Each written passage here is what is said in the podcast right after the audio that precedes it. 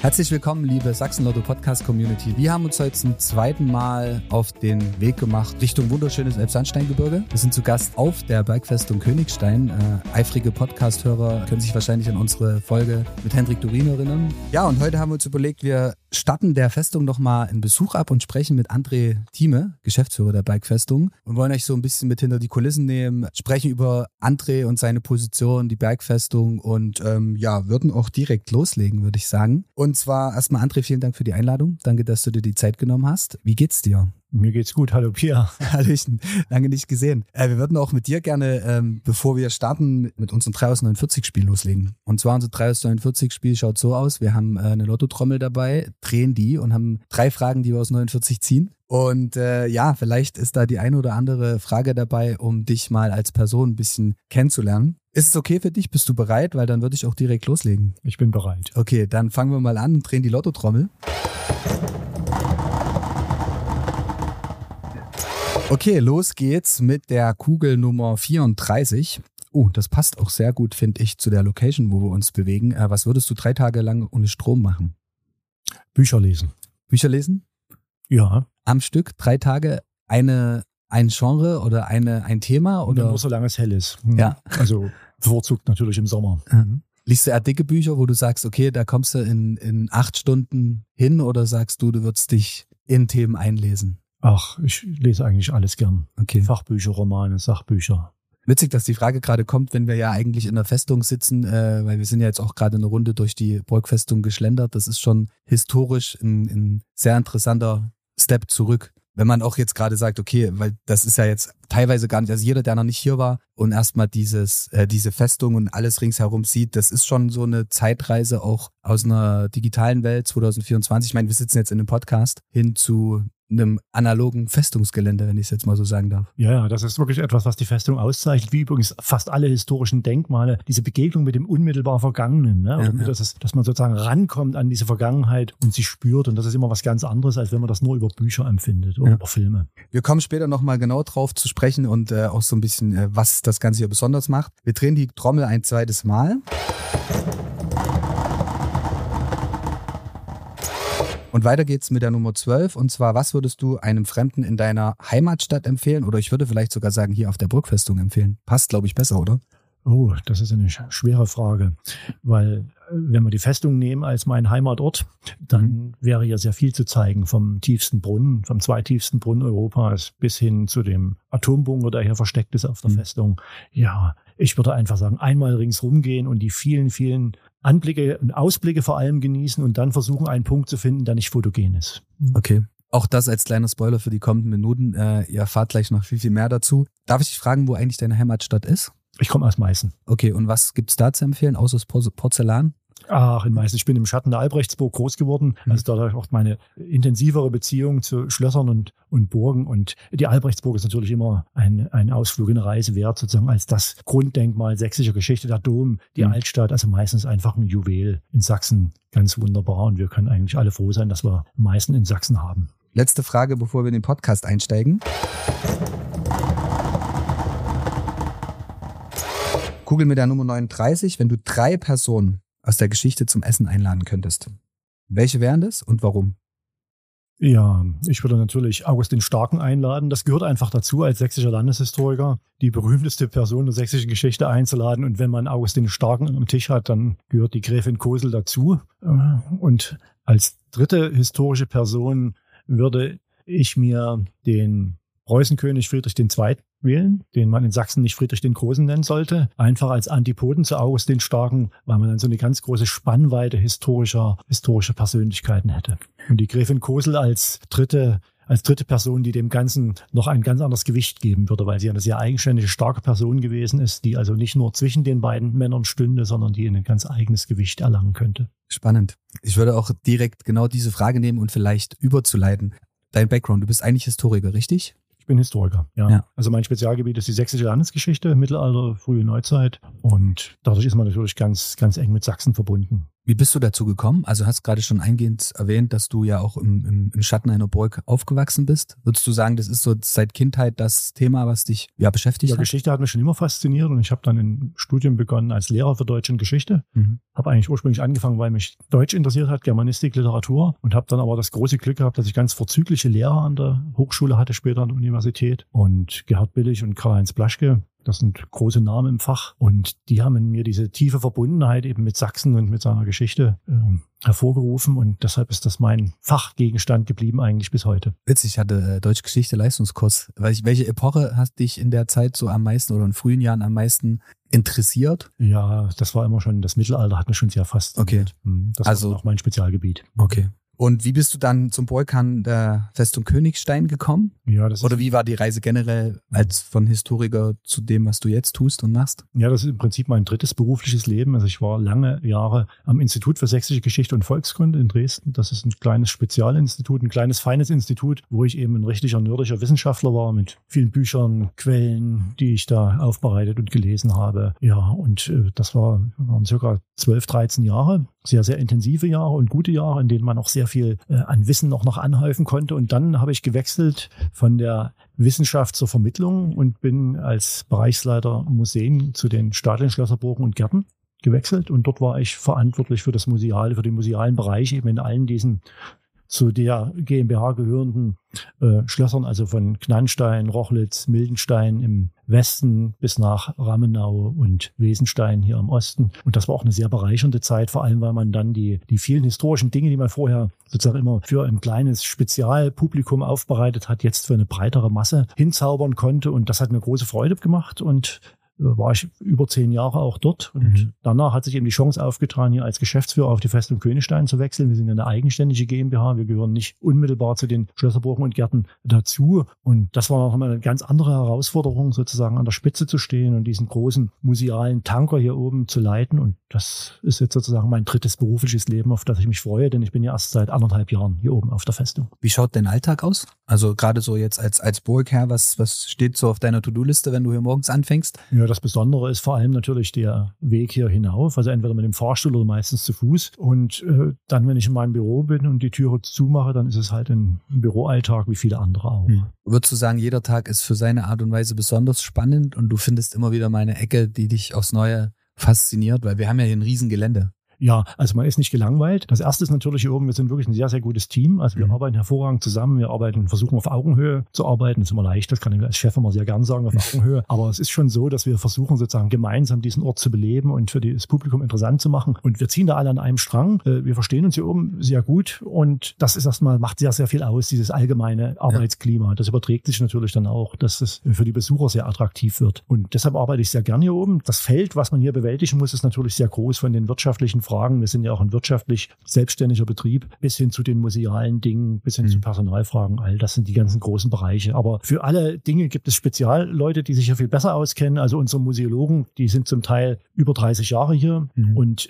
die kennen natürlich die Festung in jedem Winkel viel, viel besser, als ich sie jemals kennenlernen kann. Mhm. Ja. Wie groß ist dein Team? Also gerade, du sprichst es an, wie viele Bereiche gibt es ja. hier in deinem Team? Also wir sind schon 80 Leute in der Saison hier mhm. oben, die die Festung am Laufen halten und dazu kommt nochmal äh, die Mannschaft der Restauration. Die Restauration die ist verpachtet mhm. und das ist ein eigenständiger Betrieb, aber letztlich gehören die auch zur Festungsmannschaft mit dazu. Mhm. Restauration heißt, ihr schaut logischerweise übers Jahr auch immer wieder neue Abschnitte an, die restauriert werden müssen, oder? Die Restauration, Entschuldigung, das ist äh, äh, ein falscher Zungenschlag. Restauration ist der, ist der Begriff für die Gastronomie. Für die Gastronomie. Ah, okay, alles klar. Da habe ich jetzt in die falsche Richtung gedacht. Kein, kein Problem, ja. Restauration, es liegt natürlich nahe, dass das ja. mit Restaurieren zu tun hat. Eine Bauabteilung haben, also eine, eine Restaurierungsabteilung haben wir nicht. Ja. Äh, das Bauwerk selber wird ja äh, über, über den Staatsbetrieb Sächsisches Immobilienmanagement getragen und mhm. baulich äh, bewirtschaftet und verwaltet. Und und da sind wir natürlich, haben wir einen sehr guten Partner, die das Bauwerk sozusagen in Schuss halten, dass wir das als GmbH bewirtschaften und vermitteln können. Gibt es denn überhaupt übers Jahr so oft, ich sage jetzt mal, Momente, wo du sagst, man muss direkt restaurieren oder reicht, äh, reicht das oder macht man das alle zwei, drei, vier, fünf Jahre?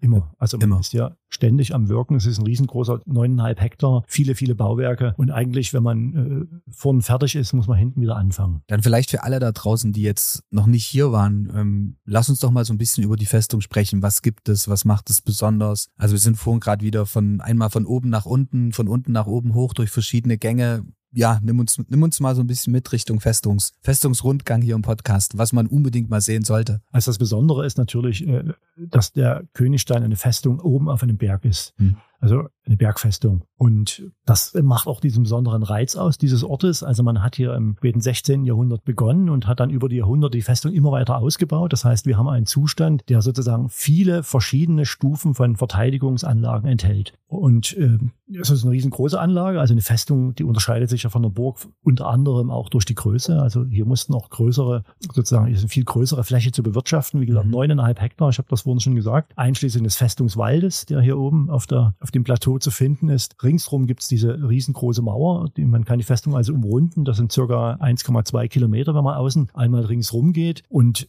wir haben hier einfach eine unheimliche Infrastruktur, die mhm. aus dieser Festungszeit stammt und die das Ganze zu einer kleinen Stadt auf dem Berg macht. Das hat mich auch das erste Mal, wo wir letztes Jahr hier waren und ich komme so hoch, denke ich mir so, huh, das ist ja wirklich wie ein, wie ein kleines Dorf. Ja. Also ich mein, ich komme selbst, bin auf einem, in einem winzig kleinen Dorf aufgewachsen, also es macht ungefähr ein Drittel von hier aus. Also nee, umgedreht, die Bergfestung macht jetzt äh, witzig erklärt vielleicht ein Drittel von meinem kleinen Dorf aus. Also es ist schon faszinierend. Ja, das ist wirklich das Besondere eben. Mhm. Und ja, eine Festung ist eben, also dadurch, dass wir so weit oben sind, ihr habt das ja vor uns gemerkt, wir sind ja vor uns äh, lang gegangen, hat es uns fast äh, weggeweht. Mhm. Also hier oben herrscht schon mal ein anderes Mikroklima. Wenn man aus Dresden kommt oder aus Pirna und dann hier hochfährt, dann hat man oftmals äh, ganz also fünf Grad weniger, man hat Schnee, man hat mhm. Sturm. Wind und Wetter schlagen ja einfach ganz anders zu. Ja. Was ist dein persönlicher Lieblingsort? hier auf der Festung? Gibt's das? Eigentlich nicht. Ich nee. fühle mich überall wohl, ja. ja. Das war auch so, wir waren ja mit Henrik Dorin in der Königsburg, richtig, ja. wo wir den Podcast aufgenommen hatten. Und in der, Friedrichs, in der Friedrichsburg. Äh, Friedrichsburg, mhm. genau. Und ähm, von da sind wir ja auch dann den Rundgang ähm, oder haben wir den Rundgang gestartet Richtung Kellergewölbe. Und ähm, du hast halt wirklich hier so gut wie alles an damaligen Räumlichkeiten einer Festung. Also es war schon ein in sich geschlossenes System, oder? Das muss es ja auch sein. Eine Festung muss ja autark sein, die muss ja, ja im Belagerungsfall lange Zeit widerstehen können. Und deshalb ist ja sozusagen alles auf diesen Verteidigungsfall ausgelegt, baulich. Und dadurch ist das einfach, ja, ich sage mal, das ist Helmsklamm von Sachsen. Mhm. Also Helmsklamm. Für alle, die da draußen es nicht kennen, ähm, Herr der Ringe, ja. ja im zweiten, im zweiten Teil, da ziehen sich ja, äh, zieht man sich ja zurück in diese Festung, um den Orks zu widerstehen. Mhm. Und das ist schon sozusagen das, das, das Herz der Landesverteidigung gewesen. Und so war es auch in Sachsen. Bloß der Unterschied ist eben, dass man Helmsklamm erobern konnte und den Königstein nicht. Interessanter Hinweis. Und zwar, äh, man sagt ja, dass die Festung uneinnehmbar ist, wahr ist, wie auch immer. Wenn ich jetzt drei Tage Zeit hätte, wie hoch wäre meine Chance, dass ich es doch schaffe? Oder, oder vier Tage Zeit. Also gibt es eine Chance, dass wenn ich mir die Zeit nehme, es schaffen würde? Naja, na, die Frage ist wirklich falsch gestellt. Also die Frage ist, mit wie vielen Leuten kämst du, mit ja. welcher Bewaffnung kämst du und äh, in welcher Zeitepoche? Also die Festung war wirklich über Jahrhunderte äh, faktisch uneinnehmbar. Also gänzlich uneinnehmbar ist nichts. Man kann jede Festung so lange belagern, so lange aushungern, bis dann alle Reser Reserven aufgebraucht sind. Aber das Besondere am Königstein war eben, dass man hier auf dem Felsen gebaut hat. Also unten drunter ist alles Sandstein, oben ist die riesige Mauer und äh, die klassische Belagerung oder die klassische Eroberung, also im Mittelalter hat man Leitern angelegt und hat versucht, eine Burg zu erobern. Mhm. Später hat man dann Kanonen verwendet, um die Burg sozusagen, um die Mauer einzuschießen und beides funktioniert nicht. Also für eine, für eine Leiter ist die Festung viel zu hoch. Also wir haben zum Teil 40 Meter Höhe, die man hätte überwinden müssen und äh, zum Beschießen äh, ist die Festung auch zu hoch. Also die Kanonen konnten nicht so weit nach oben schießen, mhm. um die Mauern sozusagen zu berühren. Und deshalb war die Festung faktisch uneinnehmbar. Und die dritte Variante, also die dann vor allem ab dem 16. Jahrhundert sehr, sehr stark war, dass man versucht hat, die Mauern zu unterminieren. Das heißt? Tunnel drunter zu bauen, okay. Sprengstoff reinzubringen und dann in die Luft zu sprengen. Ne? Wie äh, bei Helmsklamm. Da hat man mhm. ja die mhm. Festung hat man auch so erobert. Und äh, das war sehr, sehr stark. Also wir haben hier um die Ecke die Reichsburg, die ehemalige Reichsburg Donau, von der ist nichts mehr zu sehen. Mhm. Die ist also um Anfang des 15. Jahrhunderts ist die auf diese Art und Weise erobert worden. Also es war auch eine ganz starke Burg. Und da hat der Markgraf Wilhelm, der die erobert hat, hat äh, Freiberger Bergleute herkommen lassen. Die haben also die Mauern untergraben und dann äh, zum Einsturz gebracht mhm. durch Munition. Und äh, das, was für, für, für unsere, für die Gründungszeit der Festung Königstein so, so spannend ist, das sind vor allem auch die, die Türkenkriege gewesen. Und äh, ganz, ganz äh, prägnant ist ja die Belagerung, die zweimalige Belagerung von Wien. Und da ist genau immer das passiert, dass man versucht hat, vor allem bei der zweiten Belagerung, also frühes, spätes äh, 17. Jahrhundert, spätes 17. Jahrhundert, dass man versucht hat, also unter die Stadtmauern oder unter die Bastionen sozusagen sich ranzugraben und das dann in die Luft zu sprengen. Und dann haben die sozusagen die Wiener von an, von innen andere Tunnel gegengegraben und dann hat man sich sozusagen unter der Erde extrem bekämpft. Und das wäre alles hier nicht gegangen, weil hier hat man keine äh, Möglichkeit, das zu untergraben. Hier hätte man Stollen reingraben tragen mhm. müssen und dann hätte man den ganzen Felsen in die Luft sprengen müssen. Mhm. Und das hätte einfach nicht funktioniert. Also faktisch war die Festung militärisch lange Zeit wirklich uneinnehmbar. Es sei denn, man hätte mit riesigem Aufwand die Festung belagert, hätte mit riesigem Aufwand und unter riesigen Verlusten versucht, den Aufgang zu stürmen. Mhm. Wir sind ja vor uns da entlang gegangen und wir haben gesehen, dass also hinter jeder Verteidigungsanlage wartet die nächste Anlage. Ja. Man hätte also mehrere Ringe der Verteidigung durchsprechen müssen, um endlich aufs Plateau zu kommen. Und das hat dazu geführt, dass die Gegner die Festung nicht direkt angegriffen haben, sie sind einfach ringsherum gegangen. Also okay. der Verteidigungswert war dann letztlich doch nicht so hoch. Die Schweden sind einfach vorbeigezogen im Dreißigjährigen Krieg. Im Siebenjährigen Krieg hat die sächsische Armee kapituliert beim Königstein, sozusagen auf der anderen Elbseite, mhm. vor dem Lilienstein. Die Festung konnte sie nicht schützen, sie konnten sich auch hier nicht zurückziehen, da wäre die Festung zu klein gewesen gewesen. Also der militärische Wert ist sozusagen das eine. Diese Unbesiegbarkeit ist etwas, was ähm, natürlich nicht dazu beigetragen hat, dass Sachsen unbesiegbar gewesen ist. Und du hast ja die Elbe noch davor. Spielt es auch in dem Fall eine Rolle? Die Elbe spielte eine Rolle, also schon ursprünglich, weil die Festung sollte natürlich die, die Elbe decken und man wollte diesen, diesen Verkehrsweg von Böhmen nach Sachsen kontrollieren. Aber auch da klaffen natürlich ähm, Anspruch und Wirklichkeit auseinander, denn um die Elbe zu kontrollieren, hätte man sie beschießen müssen. Mhm. Aber die Kanonen der damaligen Zeit, die waren so hoch auf dem Königstein, dass die nicht gezielt hätten runter auf die Elbe schießen können. Da hätte man mhm. die Lafetten nach unten richten müssen. Und das, das ist mit den Kanonen des 16., 17., 18. Jahrhunderts nicht möglich gewesen. Erst im 19. Jahrhundert. Vom Winkel her jetzt. Vom Winkel her nach unten zu schießen, steil mhm. nach unten zu schießen. Erst im 19. Jahrhundert hat man sogenannte Depressionsgeschütze hier über die Festung entwickelt, die man also mit einem gewissen Aufwand so weit kippen konnte, dass sie unmittelbar die Elbe von oben beschießen konnten. Mhm. Okay, also wäre meine Strategie gewesen, ich hätte mich müssen ähm, vor die Festung setzen und warten, bis alle verhungert sind. Die einzige Möglichkeit. Nein, ich glaube, die Möglichkeit, du bist ja sehr sportlich. Es gibt eine Möglichkeit, die Festung zu erobern und einer hat das ja getan ja. im Jahr 1848. Das war der Schornsteinfegergeselle äh, Abratzky. Mhm. Das war ein 18-jähriger äh, junger Mann aus Males bei Oschatz. Mhm. und äh, der angeblich ist er gelangweilt um die Festung gegangen. Und er hatte, also man konnte damals schon die Festung gegen eine Gebühr äh, besichtigen, mhm. obwohl es damals noch eine offizielle Festung war. Und äh, das Geld hat er nicht gehabt. Und aber er war Schornsteinfeger und da hat er eine Stelle gefunden, wo man sozusagen wie so ein, durch so einen Felsenkamin nach oben klettern kann. Mhm. Muss ich wieder was zur Verteidigung sagen. Also unter August dem Starken, beziehungsweise unter seinem Sohn August dem, dem Dritten, hat man den Felsen nochmal überall geklettet. Also man hat ringsrum die Felsen so glatt abgeschlagen, dass niemand mehr hochklettern konnte. Also Deswegen sind die ja auch alle so, es ist jetzt gar nicht natürlich bedingt, irgendwie durch das Winde. und, genau, okay, das ja. ist sozusagen eine künstliche Formation, die man geschaffen hat, um die Festung noch sicherer zu machen. Und äh, die eine Stelle, diesen Kamin, also wo die Felsen so dicht beieinander rücken, dass man sich sozusagen nach oben schuppern kann, mhm Mhm. Äh, den Wie so eine Rinne. Wie so eine Rinne, ja. ja. Und äh, das war eben von Schornsteinfegergesellen eine Möglichkeit, nach oben zu kommen. Die hat er genutzt und dann ist er nach oben geklettert. Die Wachen haben ihn natürlich beobachtet und er ist dann oben erstmal auch als in Arrest genommen worden und für einige Tage äh, gefangen gehalten worden. Aber er hat später das Ganze ausgeschlachtet, hat da ein Buch drüber geschrieben und ja, im Revolutionsjahr 1848, das kam natürlich sehr gut an, dass niemand die Festung Königstein erobern mhm. kann, aber ein einfacher Schornsteinfegergeselle, der hat es geschafft. Weißt du, wie das, also wenn, wenn man es jetzt nachlesen wollte, weißt ja. du, wie das Buch heißt? Nein. Okay, dann äh, ab, ab, ab zu Google. Äh, ab zu Google. Ab zu Google. Ja. Also es gibt's aber oder man würde es finden. Naja, also im 19. Jahrhundert, das gibt es bestimmt als Retro, also Retro digitalisiert, kann ich mir vorstellen. Ja. ja. Ich hätte mich halt jetzt nur so gefragt, ob es Infos gibt, wie lange er gebraucht hat. Um ja, ja, er hat das natürlich, also, also er hat das Hollywood-mäßig beschrieben. Mhm. Er hat also aus dieser, aus dieser Besteigung eine richtige Abenteuergeschichte gemacht, die hinten und vorne nicht stimmt. Mhm. Und danach hat er also mehrere Stunden gebraucht bis nach oben und er hat das Ganze viel komplizierter und schwieriger dargestellt, als es wahrscheinlich gewesen ist und hat das also äh, mit, mit ganz viel Herzklopfen versehen und dadurch eben aufgebläht zu einer großen Abenteuergeschichte. Okay, dann ähm, kommen wir mal vom Einbrechen oder vom Erobern zum Ausbrechen. Du hattest, weiß nicht, letztes Jahr hatten wir das Thema gehabt. Es gab ja auch diese, also waren ja auch verschiedene Leute hier gefangen und so weiter und so fort. Und es hat ja jemand geschafft oder durch Mithilfe geschafft auszubrechen. Ja. Vielleicht zu der Story mal so den Hintergrund? Ja, also prinzipiell muss man mal sagen, eine Burg oder eine Festung ist dazu geschaffen, dass man nicht reinkommt. Mhm. Ja? Trotzdem ist es natürlich auch schwer rauszukommen, weil die Dinge, die das Reinkommen schwer machen, die verhindern natürlich auch das Rauskommen, also die Tore, die steilen Mauern. Und trotzdem hat es hier in Königstein immer wieder mal Versuche, also viele Versuche gegeben, dass Leute fliehen wollten. Königstein war ja immer ein Staatsgefängnis, das heißt also besondere Gefangene haben hier oben ihre Zeit zugebracht. Können wir dann nochmal drauf zu sprechen kommen. Äh, zum Beispiel ist es auch zwei Porzellanmalern gelungen, hier von der Festung Königstein zu fliehen. Das war im 18. Jahrhundert ganz wichtig, weil die sind dann nach Berlin gegangen und haben das Geheimnis der Porzellanherstellung mitgenommen. Ja. Warum waren die beide hier? Also wie war der Zusammenhang, dass die Porzellan, die waren hier gefangen? Die waren hier Okay. gefangen. Das ist Ja. jetzt wahrscheinlich, weil sie schon fliehen wollten, dann bist du mich Ja, ja. Nee, ja, nur so. ja. Ja. Ähm, aber der berühmteste Fall, das ist der von General Giraud. Mhm.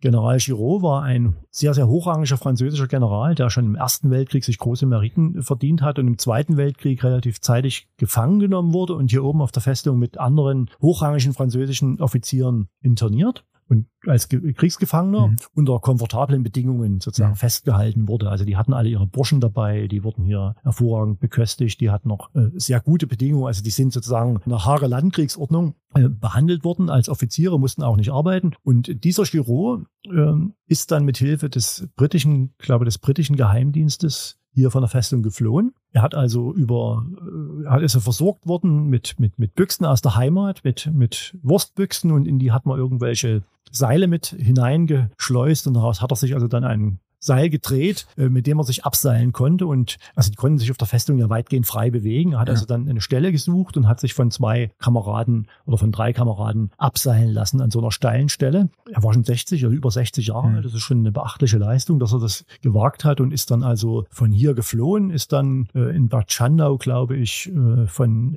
Geheimagenten in Empfang genommen worden, mit Ausweis versehen. Er hat während seiner Haft hier perfekt Deutsch gelernt und ist Mhm. dann mit dem Zug bis in die Schweiz gefahren. Verrückt. Also ich frage mich gerade, ob die Wurstbüchsen so groß waren oder ob er so viele Wurstbüchsen gekriegt hat, dass er ein Seil Ja. draus bekommen hat. Wahrscheinlich beides. Also wir wissen jetzt, also äh, in Kolditz ist ja so ein ähnliches Kriegsgefangenenlager gewesen Mhm. für Offiziere und dort hat man an, an ein, zwei Stellen noch äh, die Blechbüchsen gefunden. Also die so. Kriegsgefangenen waren oftmals besser versorgt als ihre Heimat, weil ja äh, in Deutschland die Ernährungslage zunehmend schwierig wurde Mhm. und dadurch war die, die Versorgung sozusagen aus der Familie heraus manchmal ganz wichtig und oftmals waren die Offiziere besser versorgt als ihre Bewacher. Würdest du sagen, das ist so die bekannteste Geschichte rund um die, um die Festung Königstein? So dieser, oder generell die Frage, wenn du jetzt zurückblickst, oder was würdest du als interessanteste Story rückblickend über die Festung definieren? Ja, das Interessante ist, dass es hier so viele Stories gibt. Mhm. Der Königstein ist ja deshalb so besonders, äh, nicht nur weil er uneinnehmbar gewesen ist, sondern weil er so ein Mythos ist. Mhm. Also man kennt ihn, es gibt also mehrere Stützen für diesen Mythos. Das eine ist natürlich diese besondere Lage hier.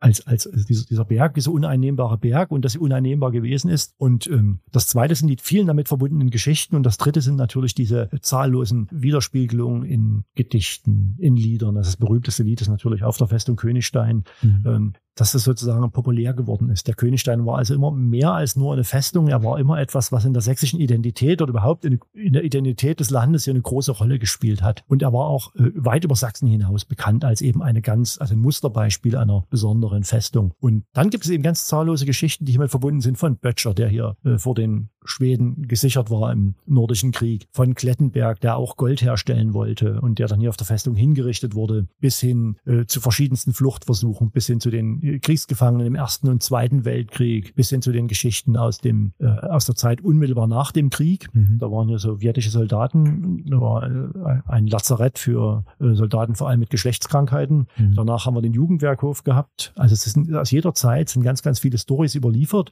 Und wenn man über das Plateau läuft, kann man also äh, mindestens 20, 30 Geschichten erzählen und unsere Führer, die die Festung erklären, für viele Gruppen, die können also aus einem reichlichen Strauß von vielen Geschichten immer auswählen, welche sie gerade nehmen. Und das zieht sich bis in die heutige Zeit. Mhm. Wir haben natürlich äh, unsere heutige Betriebsfeuerwehr noch und auch da gäbe es ganz viele Geschichten zu erzählen. Und ihr habt eine Schatzkammer. Wir haben eine Schatzkammer, genau. Also der Königstein war, wie gesagt, der sicherste Platz im Lande. Und äh, wenn Krieg drohte, hat man hier natürlich hier versucht, äh, die Schätze in Sicherheit zu bringen aus Dresden.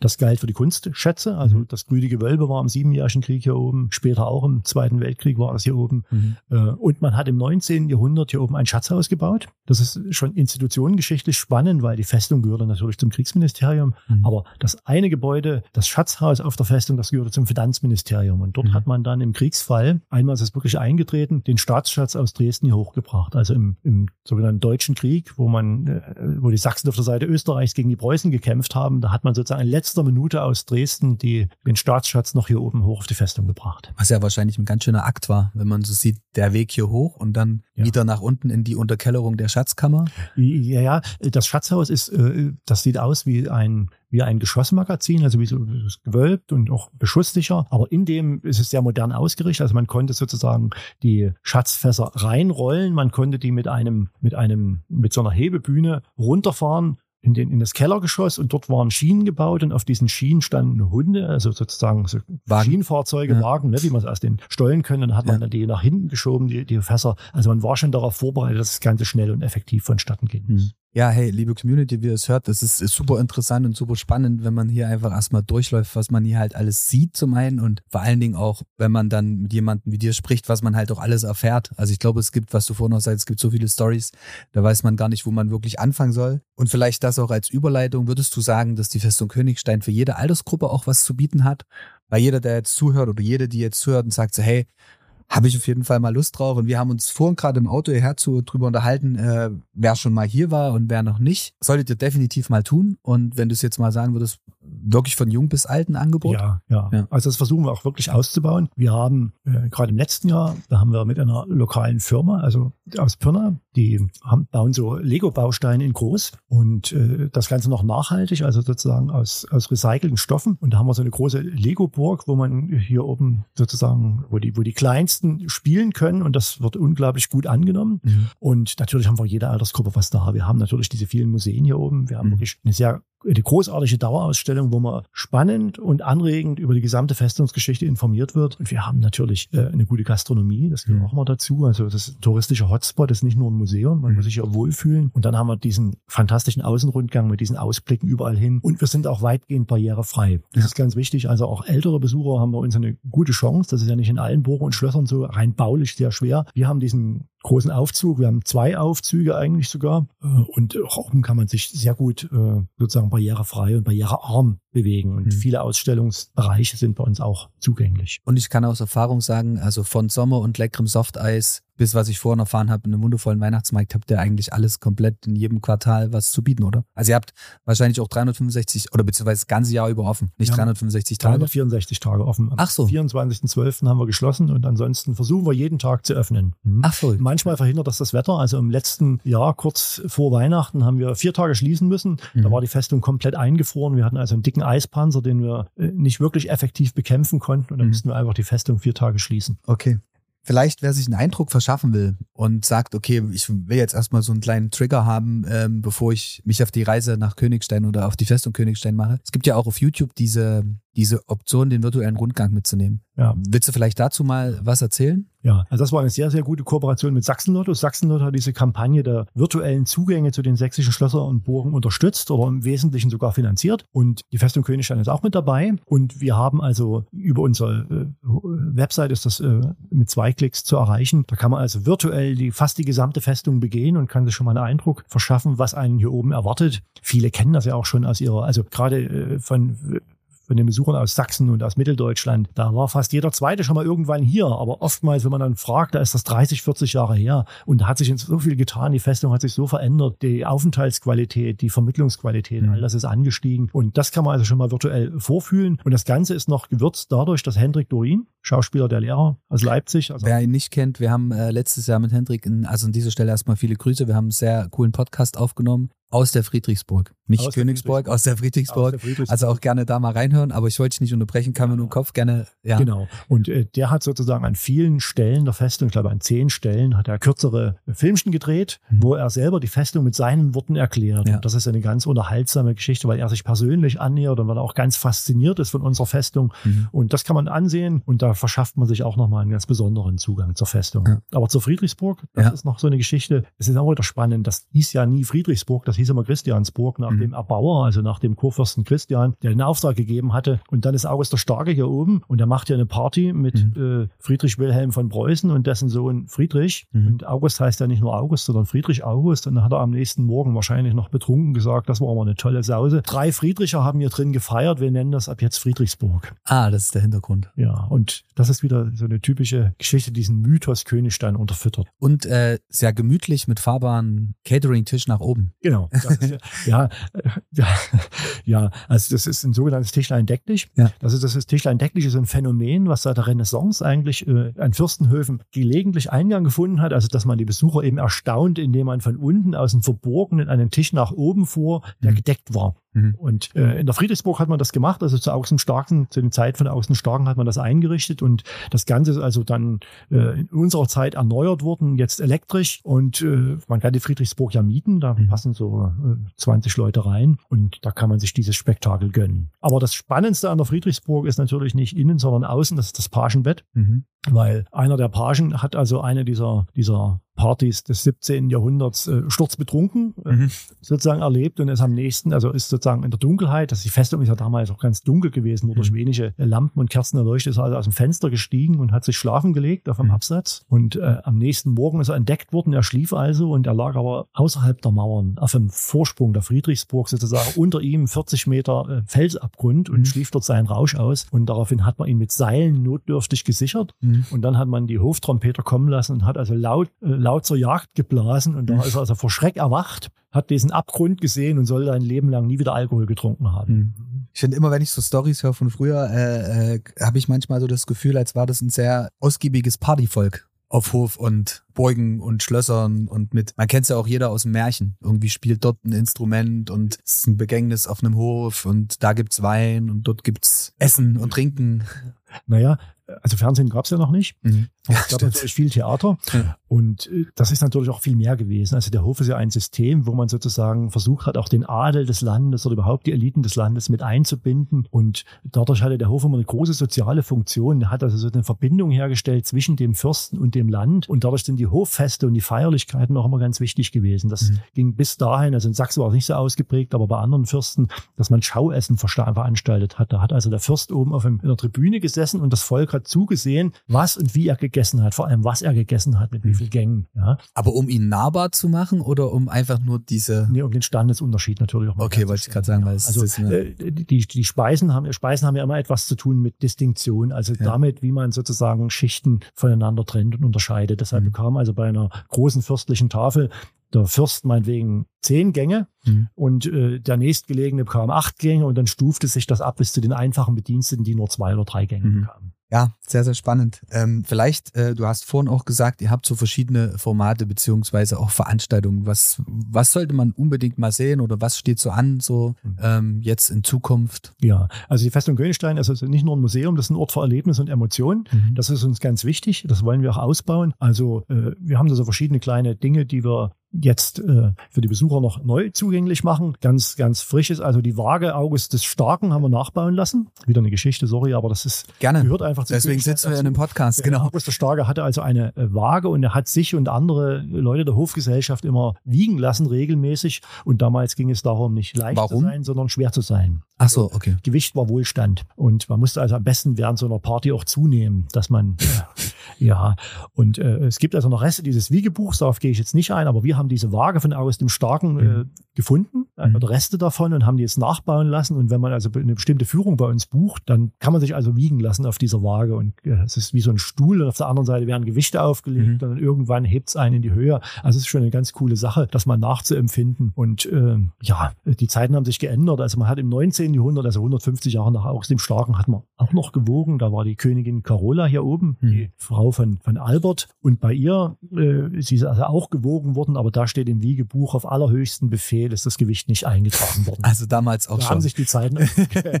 geändert. Ja. ja. Aber wir, wir haben noch andere Highlights, also die wir jetzt zur Saisoneröffnung zeigen wollen, neu. Äh, wir wollen im Geschossmagazin, also das Geschossmagazin, das war früher so ein Pulvermagazin, in dem man das Pulver gelagert hat. Schwarzpulver ist ja immer ganz empfindlich, ne? da mhm. muss man aufpassen, dass die Festung nicht in die Luft fliegt. Und ein so ein Pulvermagazin, äh, da machen wir jetzt eine, äh, haben wir jetzt einen, einen, Film gedreht, wo wie so eine Zeitreise möglich ist, also auch visuell beeindruckend über die gesamte Breite dieses, dieses Pulvergeschossmagazins mhm. äh, kann man den Film sehen. Und das ist wie so eine kleine äh, Zeitreisegeschichte, dass man die verschiedenen Zeitebenen wie sich dieses Geschossmagazin verändert hat, äh, erleben kann. Ja, das geht so sechs, sieben, acht Minuten und da glauben wir, dass wir ein neues kleines Highlight setzen für die Besucher, auch mal eine Art anders die Festung zu vermitteln. Und das zweite äh, oder das dritte eigentlich schon, äh, was wir auch noch neu bringen wollen, das ist das, der sogenannte ZV-Bunker. Also ZV ist Zivilverteidigung. Das mhm. war zu DDR-Zeiten ja ein, also neben der, neben dem Militär war das sozusagen eine Zivilverteidigung, die das Land im Kriegsfall äh, schützen sollte, die vor allem die zivilen Einrichtungen. Und gleichzeitig war es natürlich auch ein Mittel der Diktaturdurchsetzung. Aber ja. Das ist das, was du mir letztens gezeigt hast, das, äh, was ich, vom. Weg von der Friedrichsburg zurück auf den ja, Hof. Ja, ja, ja. Genau. genau. Also man, man, es ist eine alte Kasematte aus dem 19. Mhm. Jahrhundert, dort, wo man früher auch Pulver gelagert hat. Und in dieser äh, ehemaligen Saalkasematte hat man also nach dem Krieg erst einen Luftschutzbunker eingebaut und später hat man den sogar nochmal in den späten 80er Jahren ertüchtigt, damit er auch äh, sozusagen autark einen Atomschlag überleben kann. Mhm. Also es gibt dort eingebaut einen großen Dieselmotor, es gibt eine eigenständige Belüftung, es gibt Überdruckventile. Mhm.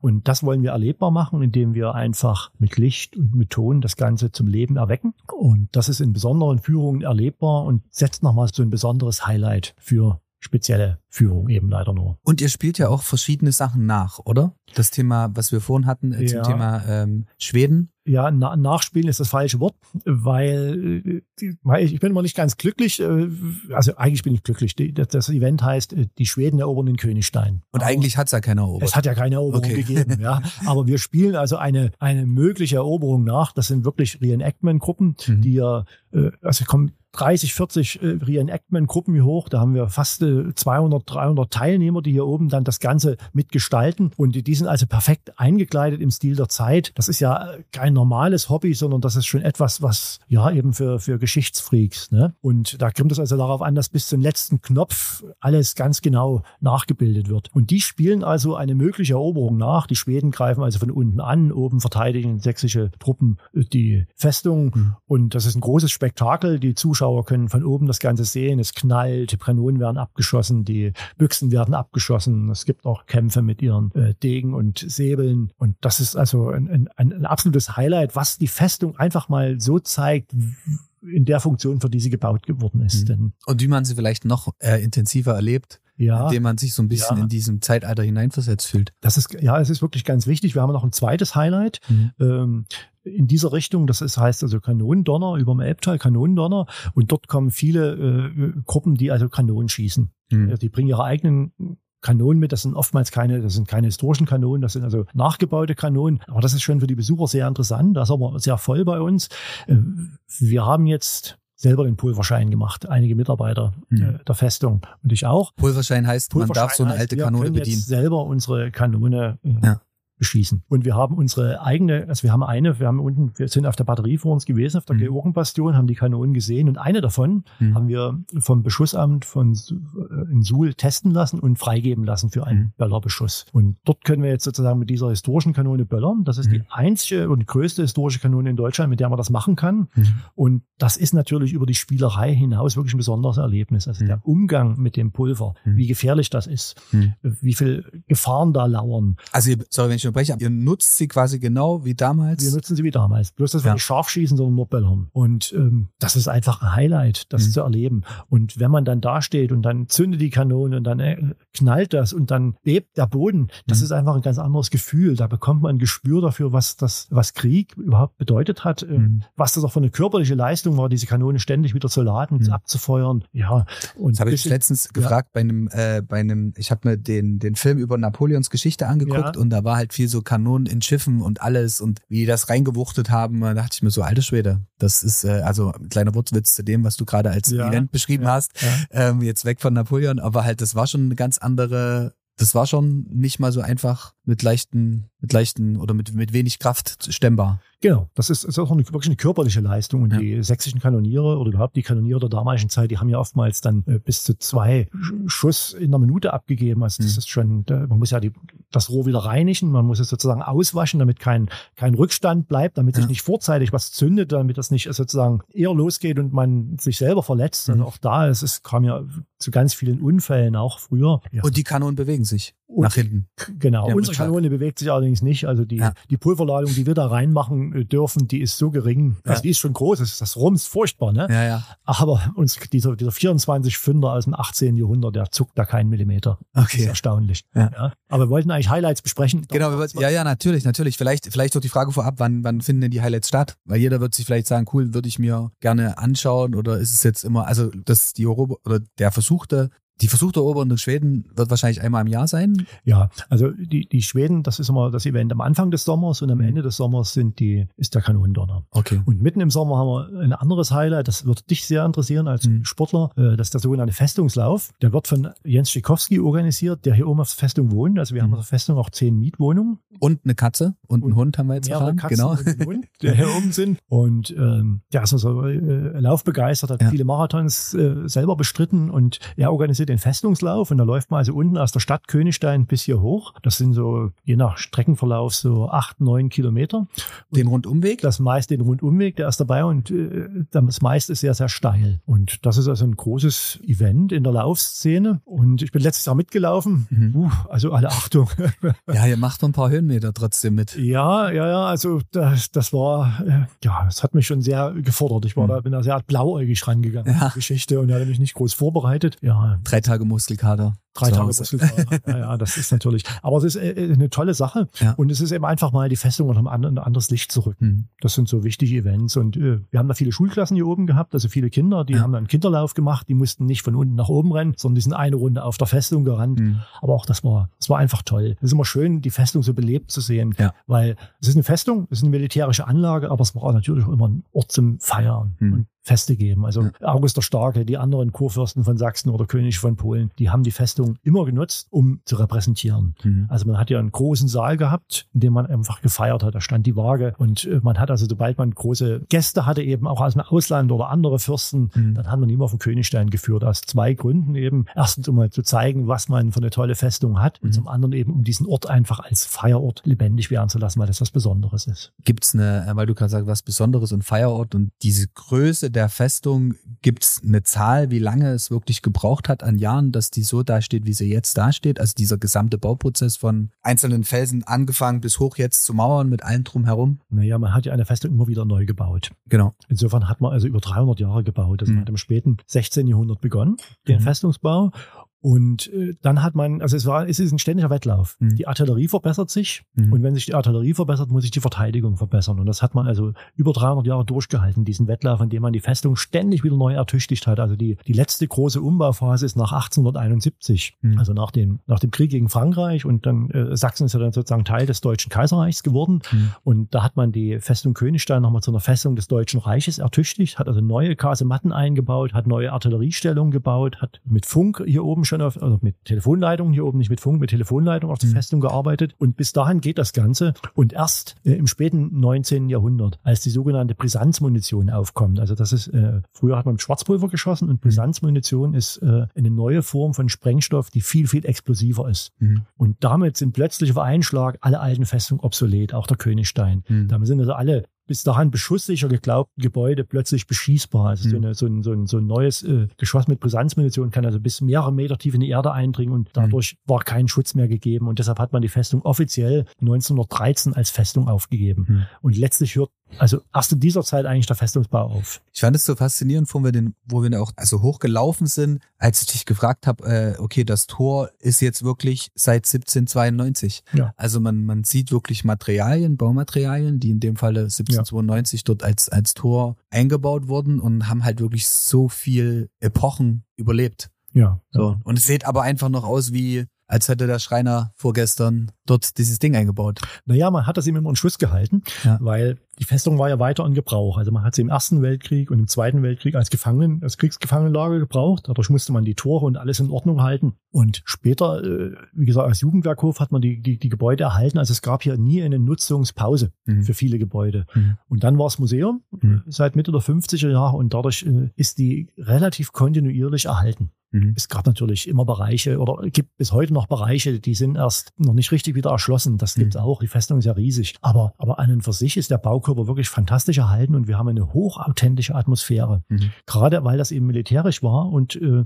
viele militärische Details haben sich einfach erhalten. Mhm. Ja? Und weil es eben nie belagert wurde und nie beschossen wurde. Also das ist, er hat ja nie eine, also vieles geht ja unter an Kriegen. Ja. ja? Und das ist hier nie der Fall gewesen. Und dadurch ist äh, die Festung Königstein eines der großartigsten Baudenkmäler, die wir in Sachsen haben. Ganz klar und auf jeden Fall definitiv ein Besuch wert, weil man kommt nicht aus dem Staunen raus. Aber vielleicht für alle, die jetzt sagen, okay, ich mache mich auf den Weg zu Veranstaltungen, zu generellen Informationen, wahrscheinlich auf eure Website nachschauen. Ja, ja. Ihr seid auf Social Media aktiv. Ja. Wann geht's so los im Frühjahr mit so dem ersten oder wo sagst du, wann ist der, sagt ihr, ihr fangt Ostern an oder wann so, ab wann sollte man die ganze Sache sich mal wirklich genauer anschauen oder kann man die sich genauer anschauen? Ja, also wie gesagt, man kann eigentlich das ganze Jahr kommen. Mhm. Wir haben außer 24.12. immer auf. Ja. Und äh, jede, jede Jahreszeit hat ihren Reiz hier ja. oben. Und äh, selbst wenn es ganz kalt ist und windig ist, dann ist es auch wieder spannend, das hier ja. oben mal zu erleben, diese Elemente. Äh, ansonsten die Saisoneröffnung, also da, wo sozusagen die Sommersaison oder die Frühjahrssaison beginnt, das ist bei uns Ostern beziehungsweise mhm. 1. April. In dem Fall ist es dieses Jahr Ostern, weil das etwas vorher ist. Mhm. Dort eröffnen wir diese neuen, das Geschossmagazin, wo ich sage, dieser Film läuft da drin. Das ist also die Zeit, wo sozusagen die Saison beginnt, wo mhm. hier oben vielleicht die Aufenthaltsqualität etwas steigt, mhm. weil es wärmer ist, weil die Sonne scheint, weil man draußen sitzen kann, weil man ja. das genießen kann. Ja, man soll sich hier oben wohlfühlen. Also nicht nur das Museum ist interessant. Das ja. Museum ist, ist natürlich das, was das, das, das Ganze zusammenhält hier oben. Ja. Aber es geht darum, dass die Leute einfach einen guten Tag haben. Ja, und man kann äh, nach dem Museumsbesuch sich entspannt halt auch an den Wald setzen und äh, genau. das bekannte und bereits angesprochene Softeis genießen. Softeis genießen. Man kann äh, auf der, also sozusagen mit bestem Blick über das Elbsandsteingebirge ja. bei der Napoleonküche äh, kann man draußen sitzen. Also wir haben da schon verschiedene Plätze. Man kann auch selber sich was mitbringen. Warum Napoleonküche? Küche? Ach, das hat unser Gastronom hat das äh, diesen Ach so. geprägt. Ja, weil Napoleon, ja Napoleon war natürlich hier oben auf der Festung. Ja. Er ist hier hochgekommen, äh, hat sich auch nicht hochtragen lassen. Das hätte ihm zugestanden. Wir sind hm. ja vor uns hochgelaufen. Das ist schon empfehlenswert, sich hochtragen zu lassen. Aber er hat darauf verzichtet äh, und hat äh, äh, Krummeln bemerkt, dass es eine sehr, sehr gute Festung und sehr gut in Schuss hm. sei. Ja, das war aber 1813. Da ging es ihm nicht allzu gut. Da äh, war er ja schon auf dem Rückzug.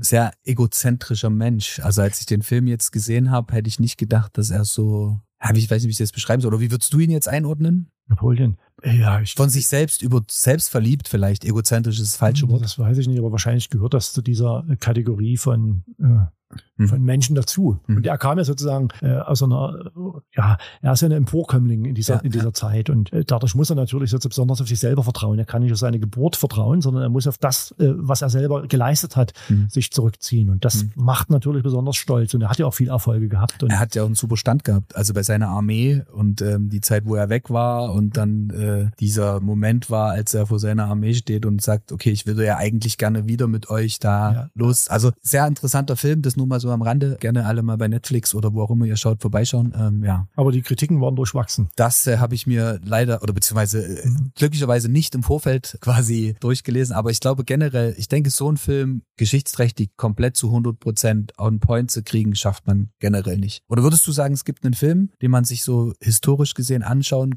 sollte, weil er genau das widerspiegelt, wie es damals war?